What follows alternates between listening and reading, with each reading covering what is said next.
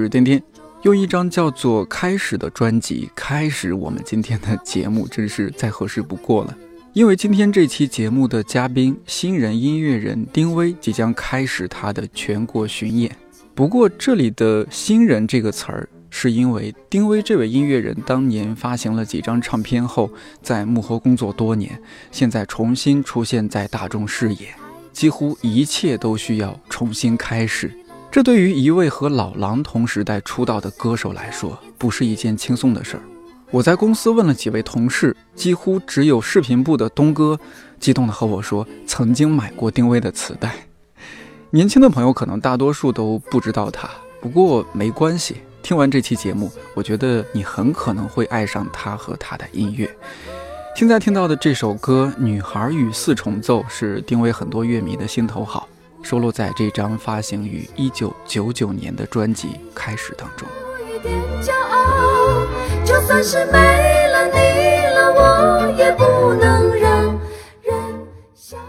说实话，我自己对丁薇也不是很熟悉，印象最深的是那首《冬天来了》，每次听完都觉得需要一排暖气片，加一个暖水袋，加一杯热水才能缓过来。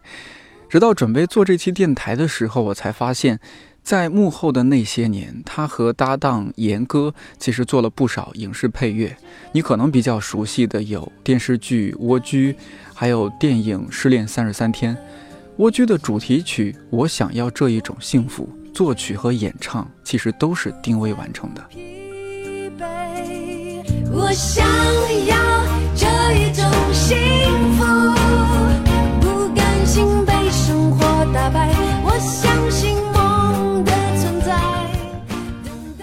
从这个月的十八号开始，丁薇就要正式开启他今年的全国巡演了。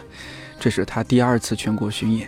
相比去年几个乐迷集中的大城市，不愿意重复自己的丁薇决定到几个没去演过的城市看看。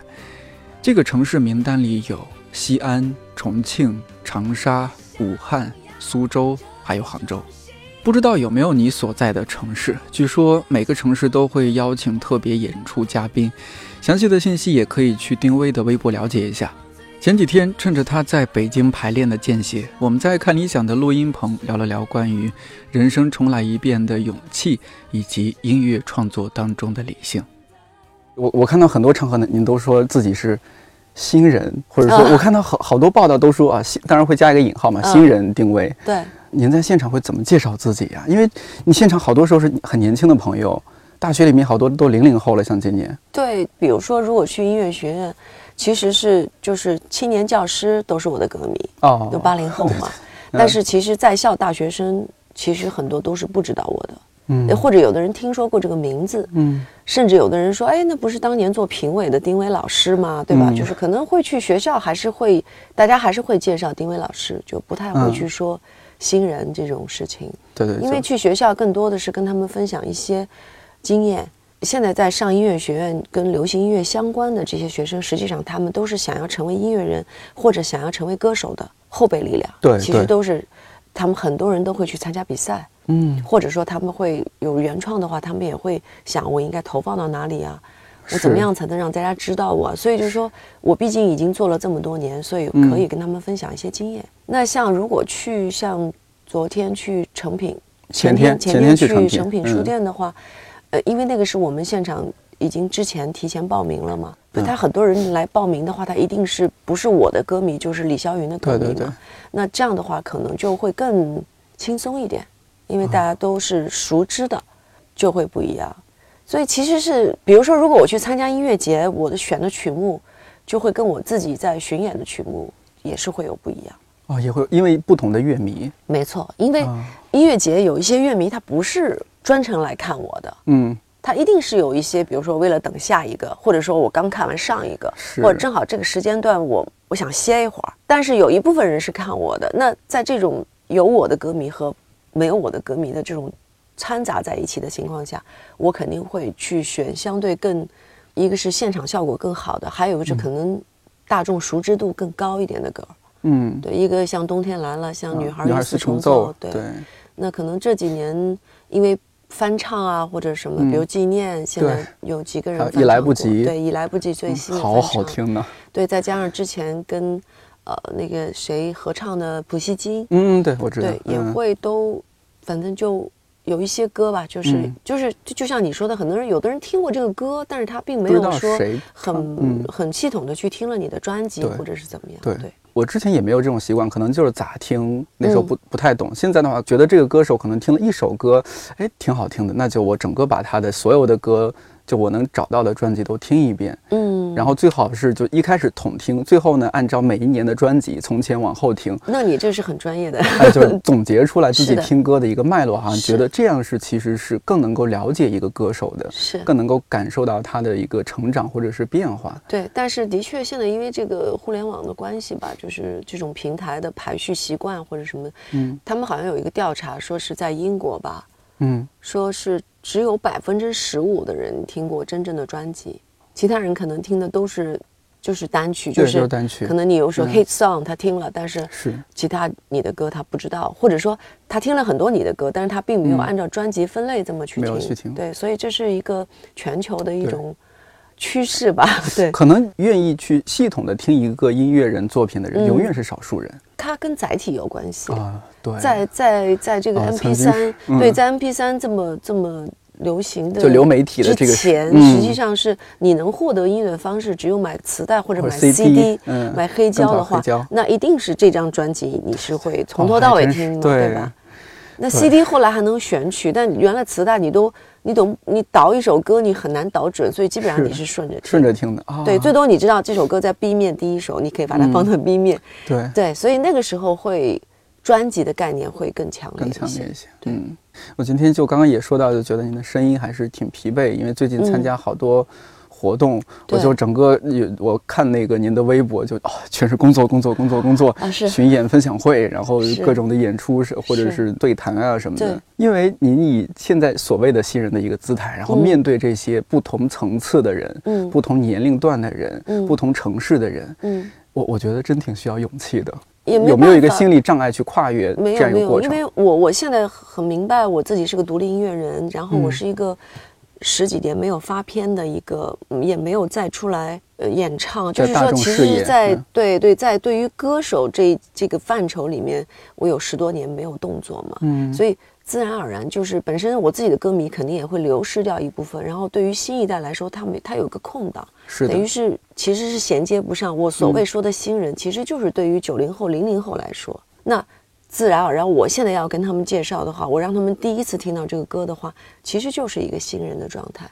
但是因为我既然已经自己选择了，我今年其实我很冒险的，我也不知道我为什么会这么想。嗯，就说如果比较保险的话，我应该就是还是演北京、上海、深圳、成都这些我所知道的我的歌迷可能相对人数比较多的地方，嗯，然后相对可能音乐环境、音乐气质可能跟我更接近的地方，这样从巡演来说是更合理的。但是我是去年演完了这些城市了以后，我就自己冒出了念头，今年一定要演这些没有演的城市，好像想做一点试验。但的确就是说，我就说自己埋下的苦果是一定要自己吞下去的。既然做了那么冒险的举动的话，我我其实预先就会有些预判，会觉得票房上可能不是会太理想。但是我希望我可以通过自己的努力，就是说，就像我们前面聊到的，就是说，嗯，我其实对自己的音乐是有自信的。对我自己的现场也是有自信的。我唯一不自信的是，我怎么样把这个消息，把我的音乐能够传达到这些，就算跟我年龄不同，但是他可能在听音乐的品味，呃，我们在同一个频率的这个事情上来讲，我们是可以沟通的，而且我们是同一类人。有没有找到一部分，或者说您觉得，比如说九五后、零零后，有其实一些乐迷，其实我每一次演出都会有新的。尤其是音乐节，因为那个，比如说像上次在南京演完了那个音乐节之后，森林音乐节那一次，对，呃，就就很多人就会就会在微博上留言啊，就会说，哎呀，就是我本来就想在那儿歇一会儿的，没想到听了几首，然后就就就冲到前面去了，嗯，然后说没想到没听过，居然这么好，什么之类的，就是这种。我觉得都是比较真实的一些，让我挺高兴的。我就觉得说，嗯，看样子音乐节还是要多去。嗯，对。有没有觉得你现在遇到的这些年轻的乐迷和您当年九九十年代遇到的那些乐迷不太一样的，明显不太一样的一些地方？可能现在的人更善于表达吧。啊，因为可能我们你知道，其实人就是物以类聚，人以群分嘛。我的歌迷呢，其实跟我性格都比较类似，有一部分就是很低调、很冷静，所以呢，经常是比如说，如果我下面是一群我的八零后歌迷的话，景象上来就是说，看上去特别平静，波澜不惊，对，脸上没有表情。甚至还要插这个手，你知道吗？就感觉是在检查你，但实际上你要真问他们真实的感受，他们会说其实心里特别激动，心里是会觉得特别好，对，嗯，哇，就特别感动或者怎么样，但是脸上是看不出来的，他不太会去对你喊啊，或者是说什么，就是比较少。您的音乐风格，我也给我这样的感受，就是我听您每首歌，我就想，哎，哪首歌是我可以在现场就感觉什么 rock and roll 啊，或者怎么怎么，有很很少。我觉得大多数时候确实是您描述这种状态，我就想静静的立在这儿，听您讲述您在音乐里想传达的故事。是的，其实我也对我也会习惯于这样的状态，但是呢，可能演多了以后会觉得，你们怎么不嗨呀？对，也也会希望下面的人会比我更热情一点，然后这样的话，他可能也会激发我。所以其实它是一种互相的一种互动嘛。对，所以就是有时候我也会说，你们可以。啊，稍微玩起来，因为我觉得其实演出不管怎么说，尤其是在 live house，其实我觉得就是更像是一个 party。对，朋友在一起。对，因为我们虽然不认识，但实际上我们在音乐上神交已久。其实我们大家是很有共同语言的。嗯。那因为是音乐就是一种语言，我认为就是我这个我的这种口音，你们听懂了，对，那大家就可以交流。所以我是觉得，反而是在我自己的巡演的时候，我会希望大家更放松，更。更嗨一点，对，这样的话可能会玩的更尽兴一点。去年巡演的时候有这种场景吗？就是你可能唱某一首歌，然后下面开始跟着唱。有有有有的有，当时很感动吧？对，还是挺这个玩意儿，这个化学反应还是会让人觉得嗯，果然满足，还是会的。而且因为我的歌其实都。都挺难唱的，是啊，是对，就那个但是他们都还还可以，挺好的，我都会觉得 嗯不错，素质很好。有没有一个就是呃让你印象很深刻的一个九五后或者零零后的一个小孩儿，然后就你在 live house 演出，然后给您留下了很深刻的印象，他是怎么样的？去年在北京场，就是大概在前三排有一个男孩，就他也不是说那种啊什么那种，不是那样的，就是但是我注意到他就是。几乎每一首歌，他都在跟我一起唱，哇，厉害！而且嘴型就是我能看出来，他唱的都是对的。年轻男孩，年轻的，看起来应该是。然后我就问他了，嗯，因为我很好奇，我就说，哎，这位，这位，这位学生，就现场问嘛？对，我说这位同学，我说你今年多大？方便问吗？嗯，他说是十八还是十九？好年轻啊！对，我说耶，我说如果你是个八零后，你从头到尾跟我唱，我是觉得会很正常。对，而且也。不会有很多人真的每首歌都会唱，因为其实也挺难的。嗯，但是我说你这么年轻，你怎么会唱我以前的歌？他说我就是听了你松绑这张专辑以后，我很喜欢，然后我就把你以前那个都歌都听了，然后我很多都很喜欢，所以我就都会唱，所以我就觉得嗯嗯自信满满。就是会有这样的人的。这些年你一直在幕后嘛，但是我后来才发现哦，原来一些电视剧的配乐其实都是您在做，《蜗居》。对，还有《失恋三十三天》。对对，《失恋三十三天》。对，还得过金马奖的最佳语题，对，还得提名。当时我觉得啊，这个片子音乐能得提名啊，我都没有想到。主要是因为您在幕后，你这么说起来，其实他还是陪伴了像我们，我九零年，我们九零后青春的那《蜗居》是我刚上大学的时候看的，零它是零九年的片子吧？嗯，对啊，零九年我刚上大学，那时候一个宿舍的人在那儿看，互相说你你看看，毕业之后就这种。对，《蜗居》是一个其实很有代表性的一个电视剧。嗯，现在看都很有现实意义。对，其实是很好的一部片子。嗯，所以他的音乐其实很出彩，只是当时可能没有意识到说哦。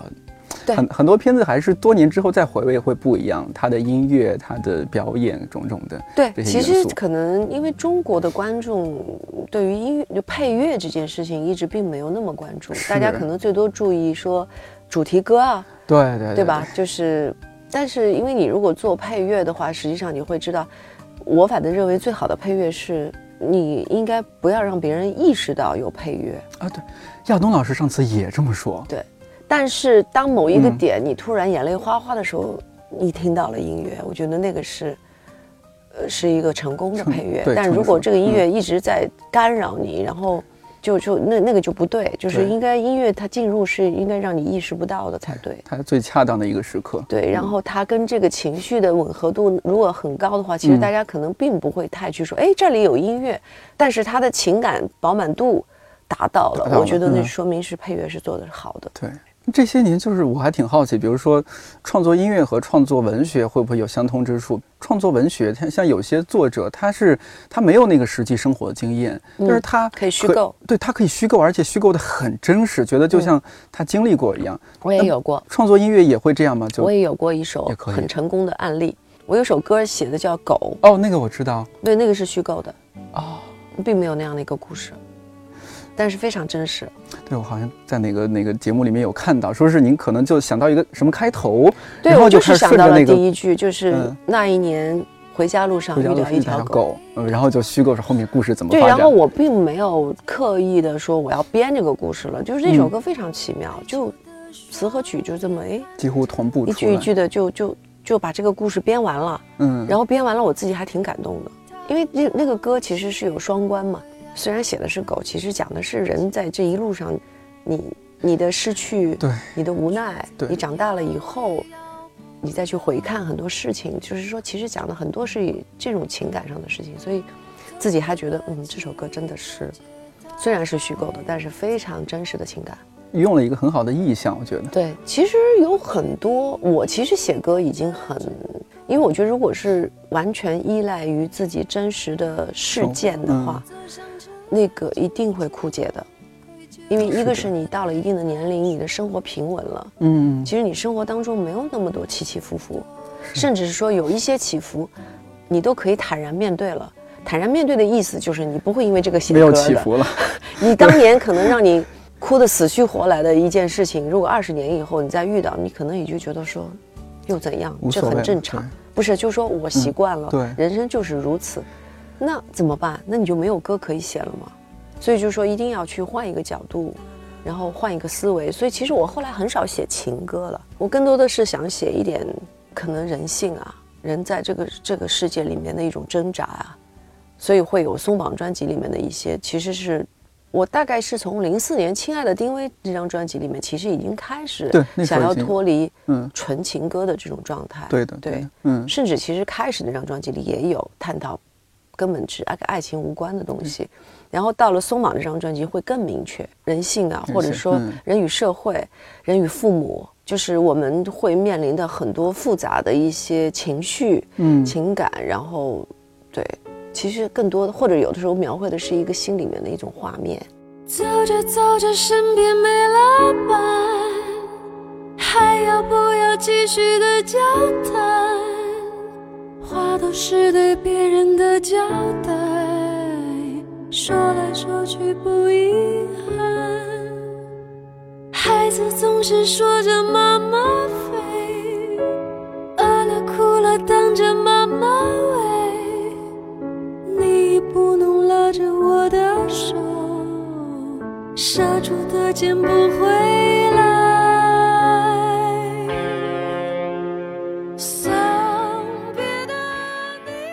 我觉得您是一个在音乐方面没有什么鄙视链的人，嗯，就是有些人可能会有一些鄙视链，但我我觉得我也没有鄙视，我鄙视烂音乐，对烂音乐我们要鄙视，一定要还要还要抵制它。对，是这样，就是比如说我们在青春年少的时候听好多情歌嘛，林夕的情歌写的多好，多好，周传雄的情歌写的多好，就像毛巾里拧出水一样的，是是，对，情歌写的很好的话也很打动人，当然，对。然后现在发现就是好像越来越多的人开始，也可能是因为生活节奏啊，或者说我们现在生活状态和以前太。不一样，嗯，大家开始探讨生活是怎么回事儿，人是怎么回事儿，社会是怎么回事儿，人性是怎么回事儿。嗯，好多时候可能，比如说一些音乐类的方面的艺术家，他就会在音乐里面去传达他的一些困惑。嗯，这个是不是也其实还是和社会，包括自己是不是年龄啊各方面都有些关系的？对，我觉得一个是跟社会有关，一个是跟自己的阅历有关，还有跟这个人的审美有关。审美是因为这个审美是综合的，就比如说你在文学上。你在美术上，嗯，比如说像你刚才谈到像乐队的夏天这个节目，嗯，那为什么彭磊、新裤子他们 其实是一支老乐队，对，为什么可以焕发新青春？对，为什么大家会觉得他们很有意思？实际上，我觉得他本身因为他是个搞美术的人，嗯，所以其实他的审美，其实我觉得他在艺术上，他有很多东西是通的。对，当他把一些东西、一些形式放在他的乐队表演上的时候，他就会有奇效。但是大家可能不会这么去分析，但是我个人会认为，我觉得他是一个相对在这方面是比较通透的一个人。嗯，所以他会用到一些就是。元素，嗯，放在他的表演里面，我觉得那个是挺好的。而这些元素，它是不存在所谓过时这种说法的，对，因为它一直在水准之上。对，然后其实，尤其是像摇滚乐或者民谣，就是因为他们都是非常注重歌词的，所以其实很多其实很早都会去开始探讨。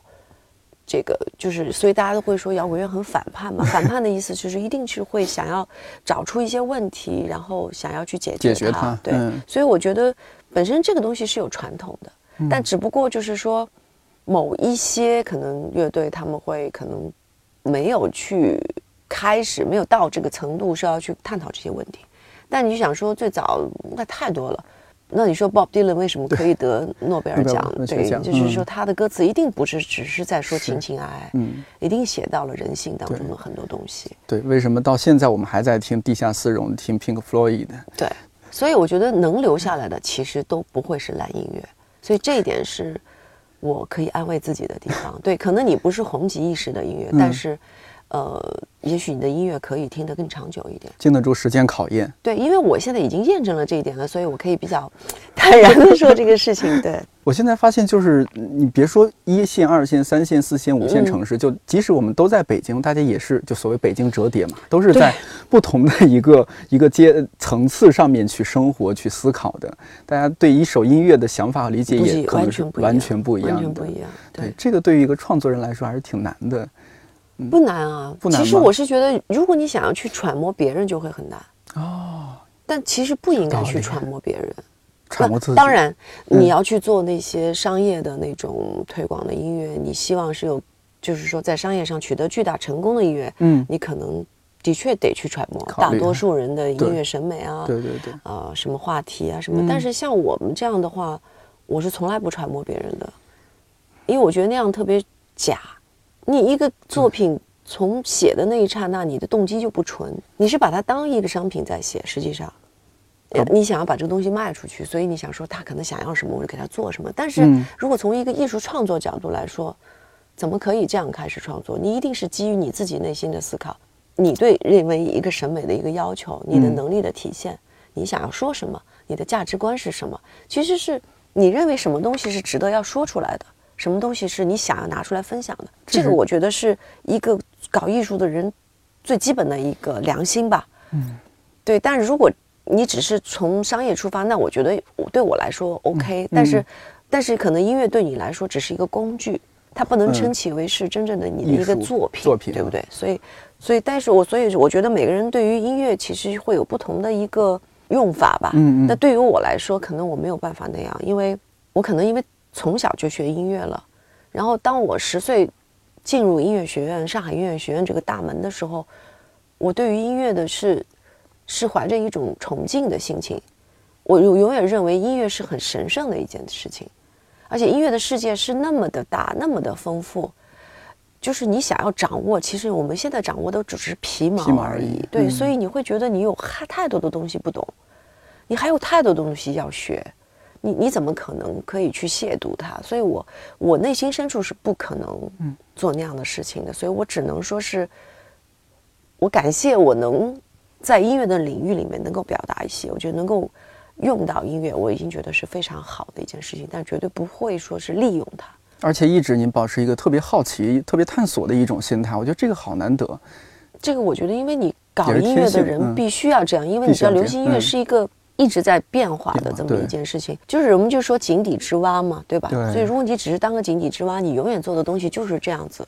所以你会发现，有的人一首歌挺好，但你听他十首歌，你听不了了，你也不知道为什么。你怎么觉得好像很单调，好像很一样？嗯，那就是因为他在音乐上掌握的东西非常少，他可能只会三四个和弦，所以他就只能依靠这三四个和弦写作的话，那的确歌写出来就是差不多。这个调调出不去，出不了圈儿，你知道吧？是是是，对。但是如果你的写和弦更多，你对于节奏的理解更多，你对于音乐的风格的理解更多，你的手段就更多。嗯，就像一个人做饭，如果你家里只有白菜土豆，那你每天就只能白菜土豆。巧为巧妇难为无米之炊。对的，其实是一回事。所以就是，其实做饭跟编曲、做歌其实是一个道理。您这一点提醒了我，就是现在会有很多的，您也说自己是独立音乐人，然后现在也会。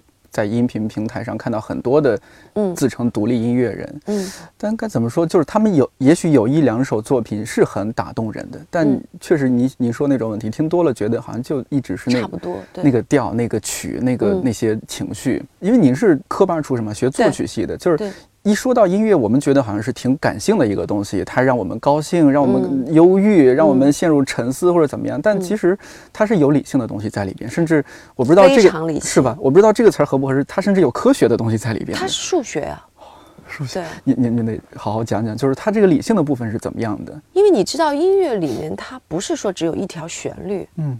那我们为什么大家都说巴赫的音乐？它的逻辑性是非常强的，而且它很多东西是可以排列。排列出来的，当然最初的动机是出于感性，但是这个动机怎么发展？所谓这么讲吧，就是说，你看我们大家对于音乐的概念是一首歌，三分钟、五分钟，对吧？对。一首歌可能 A 段、B 段，就是所谓的主歌、副歌、间奏，嗯，然后再回到主歌、副歌、尾奏，结束了，对吧？大家是这个概念，这是一个结构非常简单的一种音乐。对。但如果大家去听一个交响乐呢，它长达四十分钟。它不可能一直在换旋律啊，所以它可能主题只有一个，然后它接下来全是理性的东西。我怎么样把这个主题掰开了揉碎了，变奏也好，节奏的改变、转调也好，换不同的乐器来演奏也好，总之你听上去你好像觉得一直在变化的，但实际上它的主轴只有一个。这些东西完全是理性的，这是技术。为什么要学作曲？学的是这个，并不是让你去学怎么写一条旋律。嗯，对，所以就是说，真正的伟大的是这些作曲家，就是他们真的可以用可能就这么一个主题，但是他可以给你描绘一个感觉，你看到了整个世界，看到了大自然，看到了闪电，听得到了打雷，就是所有的东西，好像你在大自然里听到的声音，都可以在一一个交响乐里面听到。嗯，很多其实就是大家可能没有那么系统的去听，但是如果你真正大概会听到一些这个东西的话，你就会发现，实际上前提是一个感性的东西。前提是感性的。对你首先有一个愿望，要写一个什么东西，然后可能你出了一个主题，那可能我们写歌来讲，就是你出了个旋律。但是出一个旋律对于这首歌来讲很重要，但是如果对于一个交响乐来讲的话，那只是仅仅刚刚开始，冰山一角而已。但是因为歌曲相对简单嘛，所以旋律还是在一首歌里占了比重还是很大的。但是你后面要填词啊。你要编曲啊，这首歌的结构是怎么样的？用什么和声？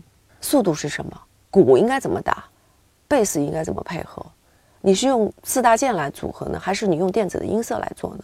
所以这些东西全部都是理性的，但是这些理性是跟着你的内心走的，因为你会判断，哎，这个我不要，那个要。那你说这是理性还是感性？都有其实。对。因为你的审美会告诉你这个不好听，这个好听。它是很难严格区分开的。对，但是理性的部分是你真的会需要你要学习一些东西，你才会真正知道哦，这个和声应该怎么做啊？这个和声有还有几种可能性？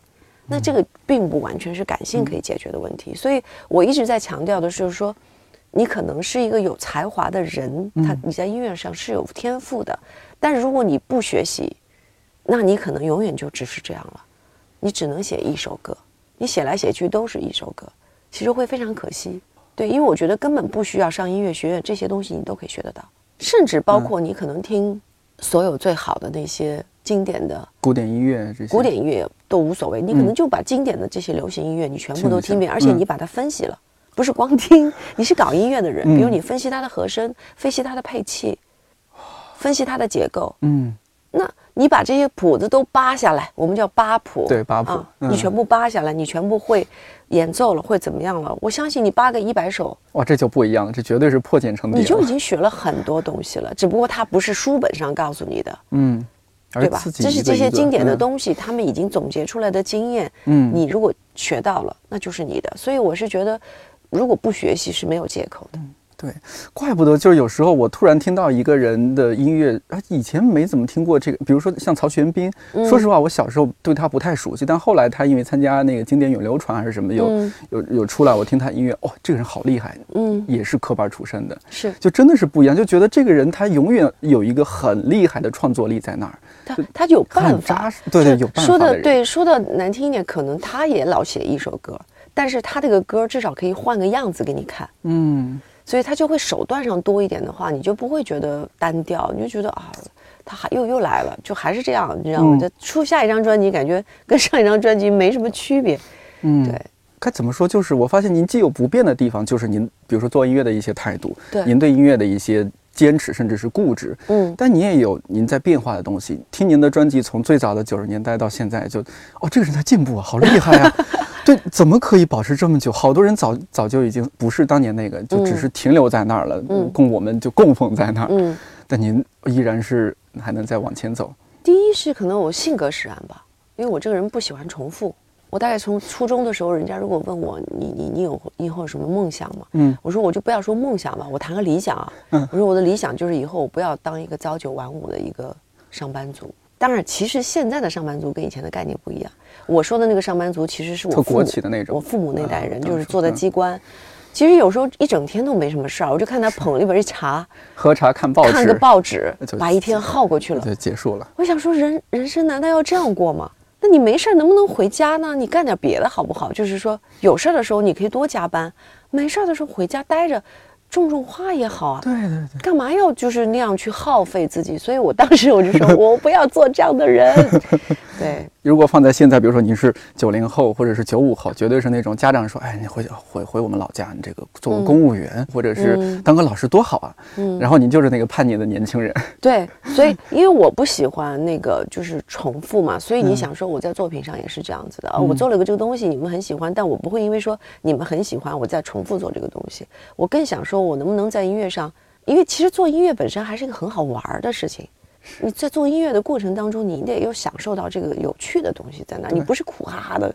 呃，你知道那样，我觉得就就很无聊。那我就想说，还有没有什么可以玩一玩的？嗯，哎，再玩点什么？这个玩点那个，对。但是我也不会很刻意。就比如说，可能我最近的心境就是会写一些民谣，那就写民谣啊。我也不会认为说。哎呀，丁老师，你现在不前卫了，你就开始玩民谣了。哎呦，你现 我就觉得就是像你说的，我没有鄙视链。嗯，我对音乐其实是是看的都挺平等，是吧？甚至您现在也想象不到，说比如说五年后、十年后，丁薇在做什么音乐，不知道，有可能我我做电子了，做嘻哈了。嘻哈可能不太可能，不太可能。对，因为我觉得嘻哈它是一个，它嘴皮子得快，你知道，我我还真，我是个挺慢性子的人，所以可能除了嘻哈，除了乡村，嗯。其他都有可能会玩，但是你那么早做 trip hop 已经挺前卫了，在国内。嗨，对，因为我可能性格就是比较，嗯，我就喜欢这种不一样的一种神秘的这种美感。就有人听那个最早能听到 Party Chat，他们说什么鬼，你知道吗？就是说是鬼，对，那时候欣赏不了鬼片吧？这是你知道吗？但我就觉得很美啊。是。所以，那难道没有人愿意看恐怖片吗？对不对？就是我觉得这是一个道理啊。可能就是说我我不喜欢听那种，知道一一听个开头就知道结尾的那种音乐。但是像比如说 p o t y s h a d 或者是其实，他们给我一个画面感，然后我是要跟着他走的。对，他是有不知道他会去哪里。对对对对，我就觉得有趣。那种未知最迷人。对，我喜欢这种，所以我就对于那种啊，一个和弦开始了，我听三十秒，好行，再关掉。我知道它大概就是这样了。那我就觉得没什么意思。你想，你那么早就开始做爵士？对，那个是比较早，那还真的可能算是中国当时可能是第一张爵士演唱专辑。牵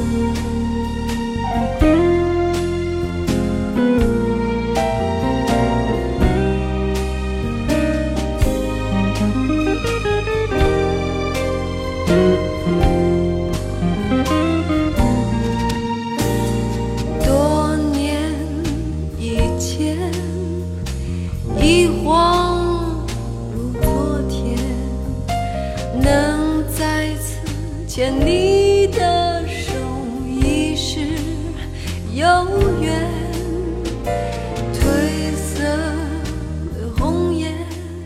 所以有时候这些可能就是循环往复的。当当初觉得怎么样，现在又又回来嘛，就是循环往复。没错，其实音乐已经不太会有什么真正的发明创造了，是很难。其实他大家所谓的说，哎，这个东西比较新，嗯，新的可能可能性都是有可能是他把不同的元素放在了一起，嗯，或者他怎么个放的手法。对对对。有的时候可能有的人会把爵士跟电子放在一起，哎，大家就觉得哎这挺新啊，但实际上爵士也不行，电子也不行，但是。哎，这样的一种 mix 的状态可能是挺新的，或者是说你演唱的一种方式上可能，啊混音啊，或者你的人声处理上啊可能会有一点特别，但实际上已经大家其实都是在用已知的这些东西，嗯，在做一些搭配而已。食材还是当初那些食材，只是今天可能有了日料，有了韩餐，有了法餐，对，有有了不同的菜系，对，可能它的。调味品调味品不一样，感受不一样，冷热不一样，对，给你的颜色感也不一样。对，比如说按照您的一些人生的经历，但是我现在和您聊了这么久，就发现很多我看起来可能是问题的，在您那儿都被您化掉了。对对，因为我毕竟是中年人了。不是，这可能是和天性有关。您就觉得它确实不是一个事儿。是的，不要想那么多。我发现我天性是这样的。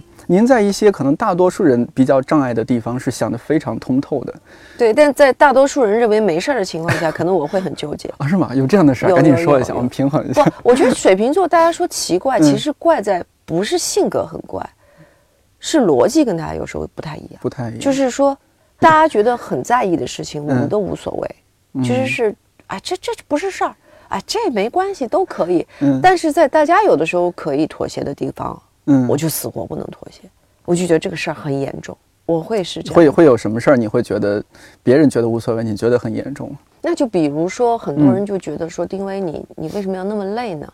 你说你既然重新出来了，你想办法上个综艺节目嘛，啊，多露露脸，嗯嗯，大家就对你的关注度就高了呀。对啊，那不是更好吗？多直接。那我就会对这件事情我是很有洁癖的，我就觉得。我是一定要这样吗？我不可以有自己的方式吗？所以我才会去做分享会。我今年还做乐谱，呃，做自己的巡演，去上音乐节。我觉得这对我来说是我的良心。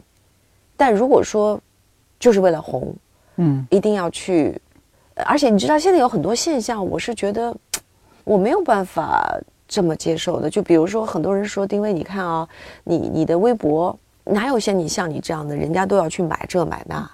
啊，什么？我懂，我才第一次听说。我以前知道他们可以买粉丝，这个我知道。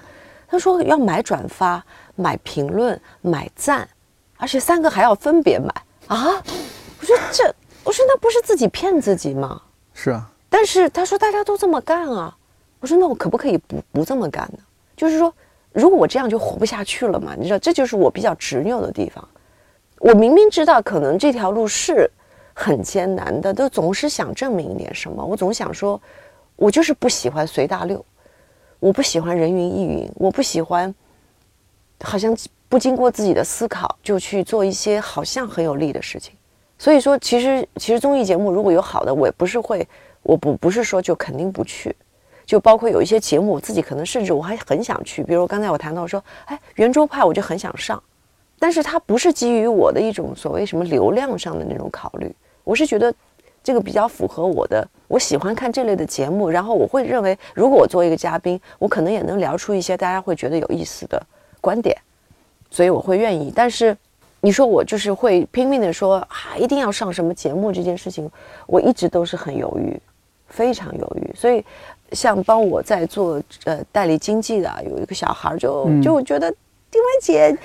你有这么好的资源，你以前你想你合作过这么多电视台的导演，对对对，你为什么就不愿意去参加一个节目什么什么的？对我就觉得，你知道就这个可能就是我跟大家想法不一样的地方。我觉得这叫正常的想法，就是现在是一个常识都在不断失去的一个这样的一个社会，是吧？很多常识大家没有了，然后反而是多了很多。投机的一些想法，投机变成了常识。对，现在因为可能我觉得这个社会现在唯一让我觉得我不太喜欢的地方，我觉得就是好像只要有钱不问来源，你懂我意思？就是说你这个人只要成功了，嗯，好像就一堆人围在身后，就觉得你怎么怎么牛怎么的，有钱就可以为但他到底是做什么的？他他因为什么成功了？这件事情好像很少人去探讨。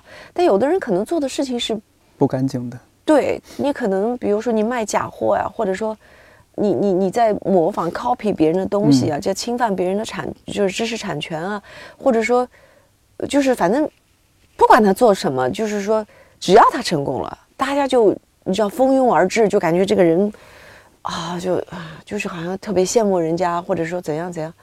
我这个我我不是太能理解。像你这样的人很少，就是比较正经吧。我觉得还是比较正经，比较轴。我估计您应该被不少一些朋友劝过，说您太轴了，你怎么这么轴？非常轴，非常轴，是吧？对，但是这一点可能平常。是看不太到的，嗯，对，大家都会觉得其实我挺随和的，嗯，哎，怎么跟你的音乐不太一样啊？对，好像音乐很酷啊，嗯，好像本人还好嘛，啊，挺亲和的嘛。对，但是我就是我制作人说过一句话，说其实你们都不知道丁薇，他是一个不可更改的人，不 可在关键一些事情上绝对有自己绝对的判断和主见的，对，就是可能缺点优点都不可更改吧。我忽然想到，就是现在您不是走一些巡演，然后包括去年，包括我记得一五年的时候，十二月份您在糖果有一场演出。我有一个朋友，呃，他当时去了，我记得他朋友圈写了这么一句话，他说：“这么多年过去了，他还是他低调而绚烂着。”就是现在您在和以前的老朋友，包括和一些新人，像刘美玲，嗯，呃，他们去同台演出，然后再面对下面的乐迷，嗯嗯，见到这些老朋友、新朋友，然后继续在舞台上。什么样的感受？其实我真的挺开心的，开心吧？对，其实你知道为什么我说我像作为一个新人，重新投入到这个，这个所谓的我的这个歌手生涯里面，嗯，主要的原因是因为，其实我觉得，如果我现在是二十几岁，那得多好。为什么这么说？因为我出道的那个年代，虽然其实机会挺好的，我们这一批所谓的九四新生代这些歌手也其实。运气也不错，都签了很好的唱片公司，然后得到了很好的制作。嗯，但是当时我觉得那些年我给大家的印象，我是一个唱片歌手，我其实演出很少，但是我也是无奈，因为当年的演出基本上大概就两种吧，一种就是晚会，对，然后还有一种就是所谓的拼盘的商演，哦，拼盘商演，但这两种其实是一样的，为什么？全是唱伴奏带。然后晚会还得让你对口型，就实际上它没有什么真正的，你再去重新演绎这首歌的那种感觉完全没有，就是它不是一个真正的 life。对我来说，那个我前两天我一直在用一个词比喻，我说我觉得那个时候的演出是一个复读机的概念，你自己在 copy 自己怎么样把这首歌又唱一遍，放着伴奏带，很无聊，念词而已感觉。对，所以那个时候大家可能都没有什么印象，谁看过定位的现场？没有人看过。因为我也的确，我那个音乐风格又不是特别适合那种很嗨的，什么下到三四线城市、县城里都能听的那种音乐，所以也没有办法跟大家互动到很热烈。你知道，我又不是那种唱那种飙高音，让大家觉得哇，唱的真好那种。你知道，又不是传统审美当中的好歌手的概念，所以其实我那个那些年其实是有缺失的。但是其实我内心深处知道，我是可以现场唱的人。终于，到我一七年，就是还没有发唱片。我从一五年开始演了《糖果》和《上海潜水湾》以后，去了 Live House，啊，给了您自信吧？大家的反馈，其实对啊，我终于我可以演了。所以说，他等于是把我应该从年轻的时候就开始做的事情延后了二十年，我才碰到这样的机会。但是二年二十年前没有 Live House，没有办法，憋了那么久，好好释放吧。对，所以我现在觉得说，哎。很开心啊！但是你想，我做这个事情其实是很晚了，很多八零后的音乐人，人家巡演都巡演了十年了，可能是我这才第二年，其实，所以我就觉得那不是新人，那是什么呢？其实就是新人嘛。通过巡演，一年一年，慢慢的去更多的积累，更多的自己的歌迷，然后就是我是觉得很多是靠演出来的。他即使在网上听听过你的歌，那个感受并没有那么。像面对面在 live house 那么真切，你只有可能在现场真的去感受了一次我的现场，你可能才会真正知道哦，丁薇是一个什么样的歌手。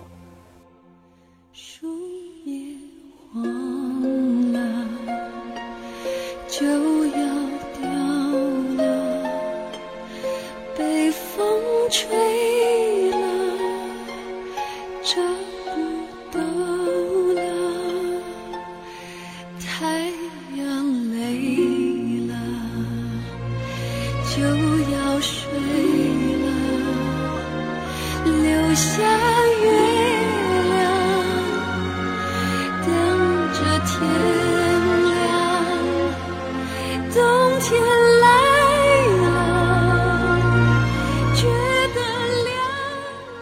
十一月九号的北京乐空间将会是丁薇今年巡演的最后一站，他会现场演唱经过重新编曲的《冬天来了》。我注意到十一月八号那一天是二十四节气的立冬。录音的时候，我问薇姐这是不是一个刻意的安排？她愣了一下，摇头说绝对不是。做计划的时候完全没有注意到这个。过了会儿，她和我讲起一件往事：二零零零年。在《冬天来了》这首歌的北京首唱会上，他和重金请来的乐队合作完这首歌，结束后，大家一出演出场地，外面刚好飘起了白雪，特别神奇。而丁薇也出生在冬天，他半开玩笑半认真的说：“也许我和冬天有某种缘分。”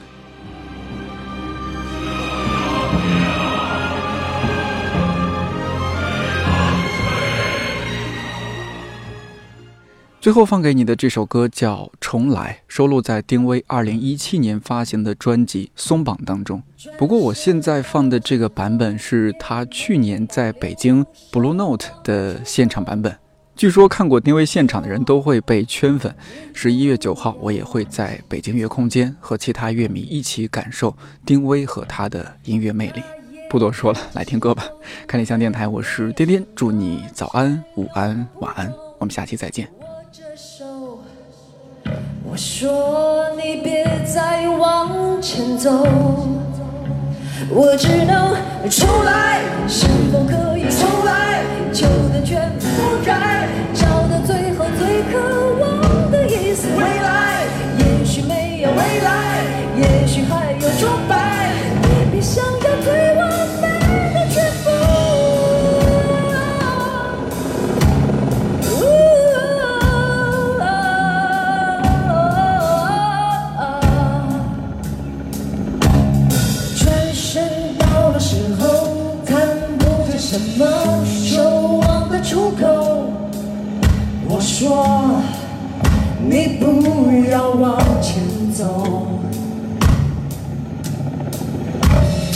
那夜开启时空，再没有什么占有和不同。